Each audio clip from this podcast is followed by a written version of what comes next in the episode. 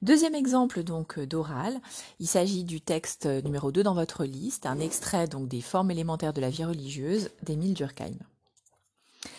Alors, Durkheim donc, est un sociologue et philosophe français qui est l'un des fondateurs de la sociologie moderne, euh, dont il va contribuer fortement à définir la méthode et les objectifs. Hein, il écrira un texte euh, justement méthodologique là-dessus, en se demandant bah, qu'est-ce que c'est que euh, la sociologie et la méthode que l'on doit employer.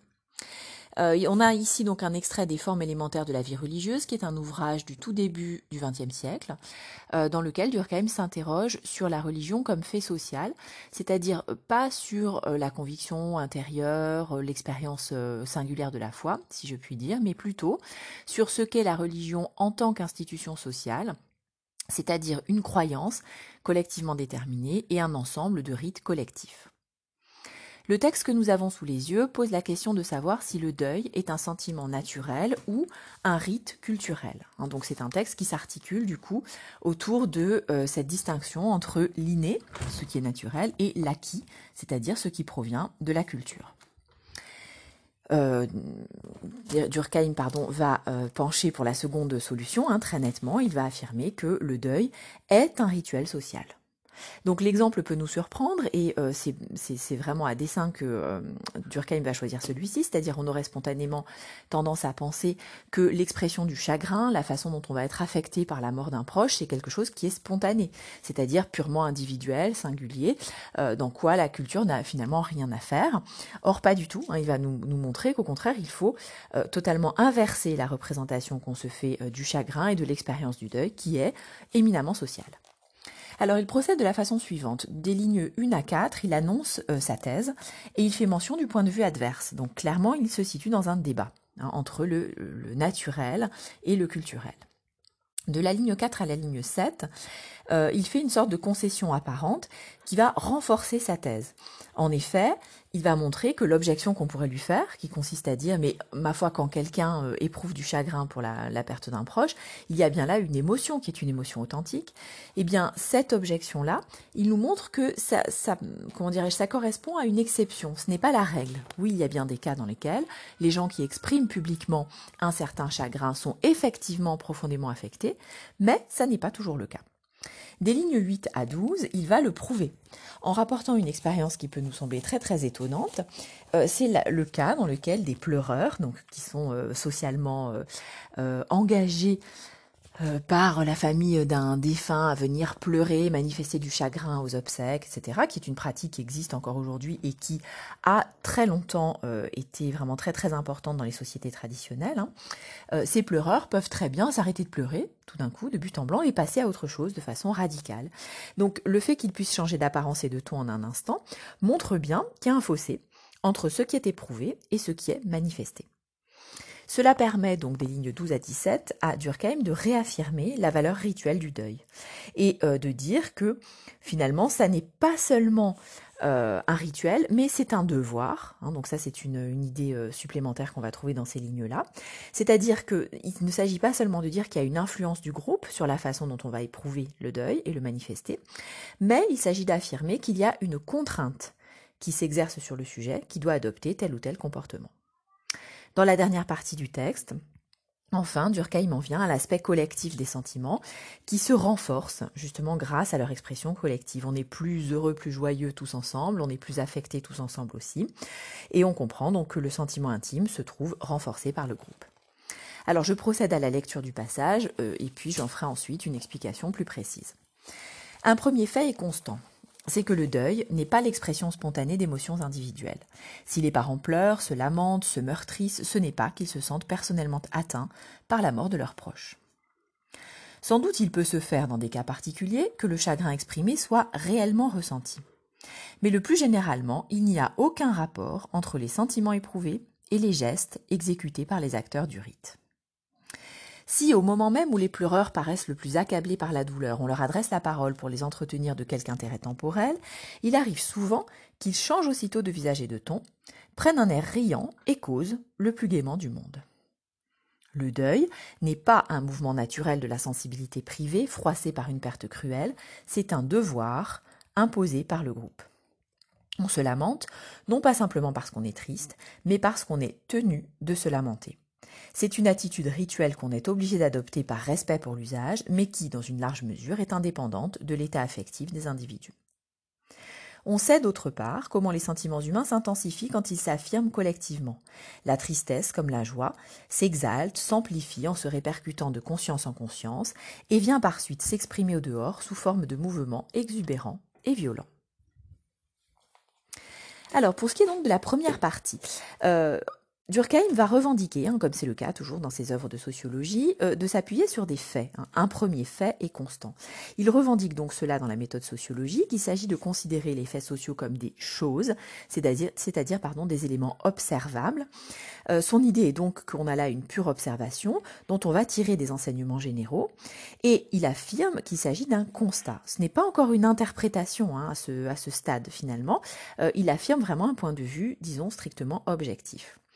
Le constat, qui est constant, c'est-à-dire que l'on va retrouver euh, extrêmement régulièrement, c'est bien que le deuil n'est pas l'expression spontanée euh, d'émotions individuelles. Il y a les deux choses qui sont intéressantes, donc à la fois la notion de spontanéité et la notion d'individualité. Donc il n'y a pas de spontanéité, c'est-à-dire il y a quelque chose qui euh, n'est pas euh, immédiat, euh, immédiatement, je dirais, ressenti par l'individu et qui s'exprimerait de façon tout à fait libre. Et il n'y a pas non plus d'individualité ou de singularité, parce qu'une expérience de deuil dans une culture donnée, ça ressemble à une autre expérience de deuil dans la même culture. Donc là, Durkheim insiste beaucoup sur une restriction. Euh, qu'est-ce que le deuil est et qu'est-ce que le deuil n'est pas? Donc il, indique tout de suite son opposition à ce qui pourrait être une interprétation assez spontanée euh, des comportements qui sont observés. Hein. Quand on voit quelqu'un qui éprouve du chagrin et qui le manifeste, on a tendance évidemment à renvoyer ça à des sentiments très privés, très intimes, à, à un chagrin ou à une douleur qui sont véritablement personnels. Dans le texte, hein, donc il y a vraiment une opposition très forte entre l'individuel et le collectif, et il y a bien l'idée que le collectif agit sur euh, l'individuel. La deuxième phrase donc peut être un peu surprenante, hein, voire même très surprenante. Si les parents pleurent, se lamentent, se meurtrissent, ce n'est pas parce qu'ils sont personnellement atteints. Euh, Durkheim, en effet, affirme quelque chose qui va strictement à l'encontre de nos sentiments.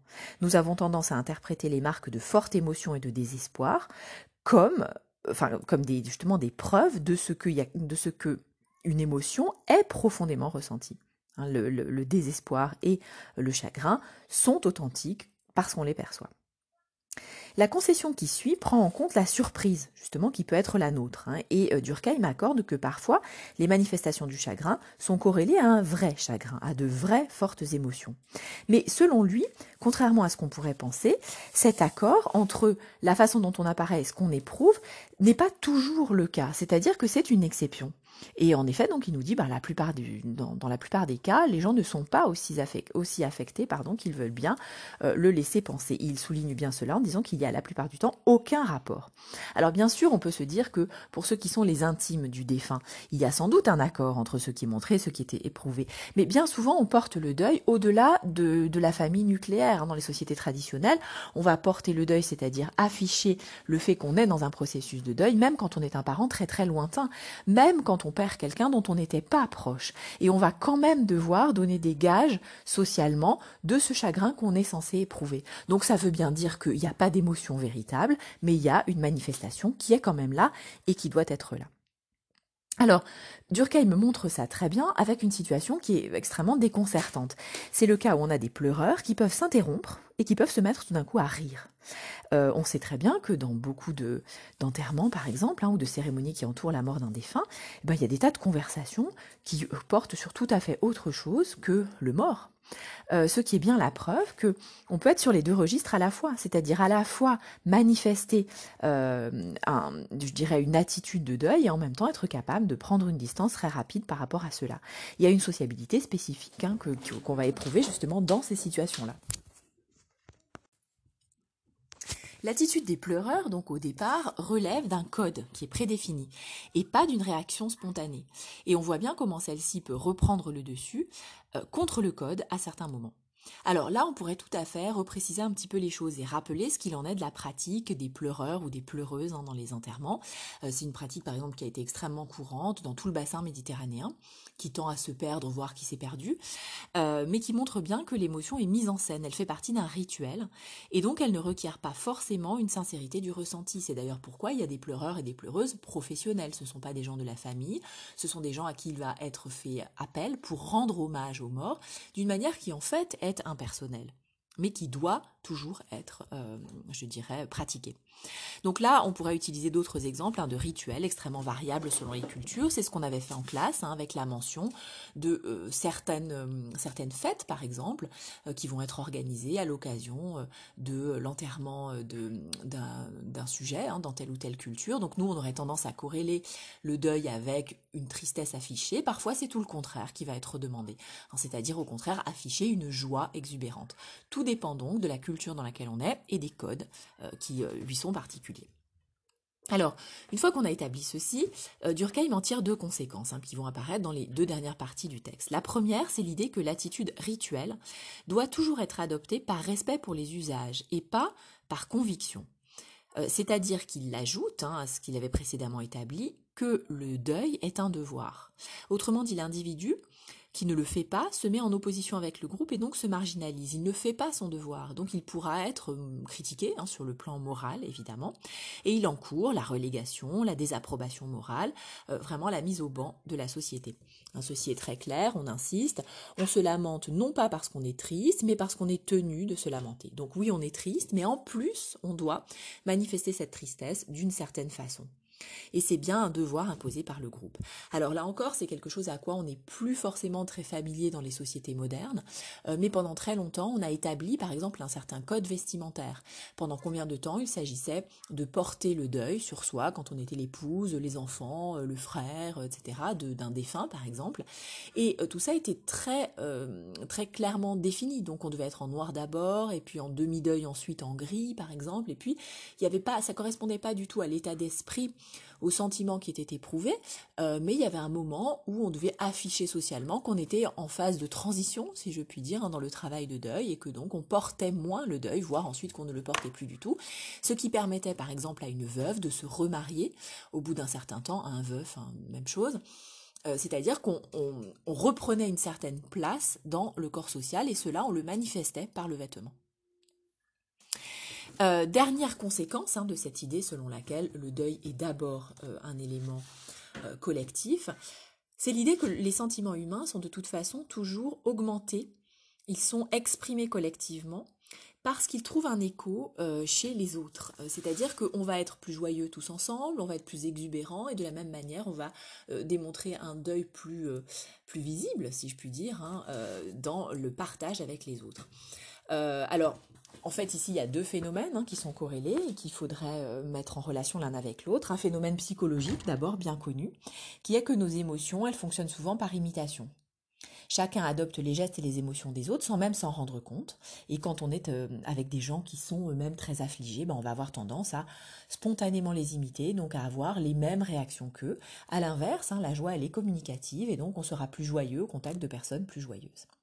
Et il y a un autre phénomène sociologique, si je puis dire, c'est que la force du groupe va toujours s'exercer pas seulement comme une, influence hein, euh, qu'on vient de décrire ici, mais comme une contrainte véritablement. Il y aura des normes, des règles qui vont s'imposer, là encore, soit de manière explicite, tout cela est dit, soit de manière implicite, mais comme une, euh, tradition est transmise, on va intérioriser ces normes, c'est-à-dire qu'on va le faire sans même se rendre compte qu'il s'agit là d'un élément culturel et on aura tendance à répondre aux injonctions du groupe d'une façon qui nous paraîtra spontanée. On croira que c'est naturel d'agir comme ça alors que pas du tout. C'est bien parce qu'on a été éduqué d'une certaine façon qu'on va se comporter de telle ou telle manière. En conclusion, donc, on pourrait dire que dans ce texte, Durkheim montre que le deuil est un rite culturel et non un sentiment naturel. Hein. Euh, faisant cela, il déjoue notre compréhension spontanée des choses. Alors bien sûr, il n'exclut pas que des sentiments authentiques soient aussi éprouvés, mais il nous explique que ce n'est pas nécessairement le cas et que ce n'est même pas généralement le cas. Cela permet de comprendre que les émotions sont culturelles, comme l'ensemble de nos pratiques, de nos rites et de nos croyances. Cela montre en fait qu'il y a une intériorisation des normes collectives dans nos comportements et aussi dans nos ressentis. Il est donc clair que la culture façonne euh, le sujet, à la fois donc dans ses pratiques et aussi dans ses ressentis et dans la manière donc dont les émotions vont être éprouvées par lui.